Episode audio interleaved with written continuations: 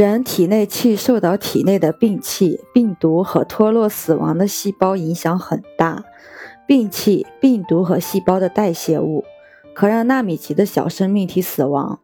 这些病毒、病气和代谢物不能排出体外的原因是气脉堵塞造成的。因为人体不同的地方气脉堵塞的程度不同，人体各处受到的伤害也不同，所以人体内各处的真气大小也不一样。经络决定人的生死。经络畅通与否意义重大，经络通畅与真气多少、真气的层次、血开的程度有关。真气的多少和真气的质量、层次与生殖系统和气脉有关，气开的程度与气的质量和数量有关。人的一生中，每一个年龄段体内真气层次是不同的，一个病人和一个常人体内真气层次也不同。一个练气功有成就、有特异功能，所谓的神人，他们体内真气层次是很高的。人的一生中，各年龄段体内气脉层次的变化，一到十岁左右，在人生下来后，全身充满先天真气。自从呼吸天地之气，有了新陈代谢，体内真气分为四项。幼儿时期，体内真气是先天真气，是父母所给。体内气脉随父母身体情况而定，多数是母亲气脉堵塞的，孩子对应的气脉也堵。但是孩子体内充满真气，在他生长过程中，完全可以自然打开闭塞的气脉。人到十到二十岁这个时期，性功能逐渐成熟后，后天真气产生，后天真气可冲开堵塞的和不畅通的气脉。这个时候，人的脸上会有青春痘等一些变化，都是从气脉中顶出的先天性的病气所造成。这个时候，人体内气的程度是最好的，这个时期是用后天之气顶出先天病气的最佳时期。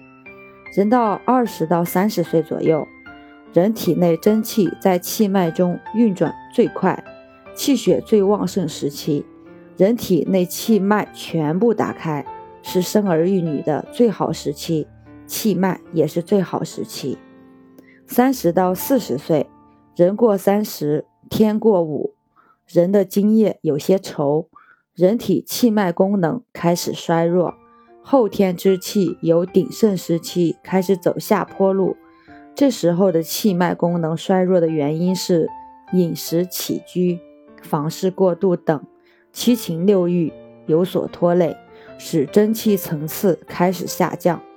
真气层次下降，气化能力不足，气脉中开始滞留一些病气、病毒等。四十到五十岁，津液稠密，已有部分气脉堵塞，表现在掉发、白发、闭经和更年期。五十到六十岁，津液粘稠。有的甚至是白色块状，有百分之六十的气脉堵塞，当然不是致命的部分。人以白发、脱发严重，老年斑已经产生，反应迟缓，记忆力减退，工作能力显著不如从前。重要的气脉已变成阳性。六十到七十岁，津液少而粘稠。也有百分之七十的不是致命的气脉堵塞，人体是内阴外阳，是暮年景象。七十岁以上有百分之八十的不是致命的气脉堵塞。病人气脉层次的变化，无论年龄的大小，是病人他体内病灶所处的地方对应气脉就一定有问题。对于气脉的绝缘性，在某种程度情况下是不会感传到其他部位的，所以病人的气脉层次是局部的。因为病情不同，年龄不同，气脉层次有所不同，病情严重时就累积其他。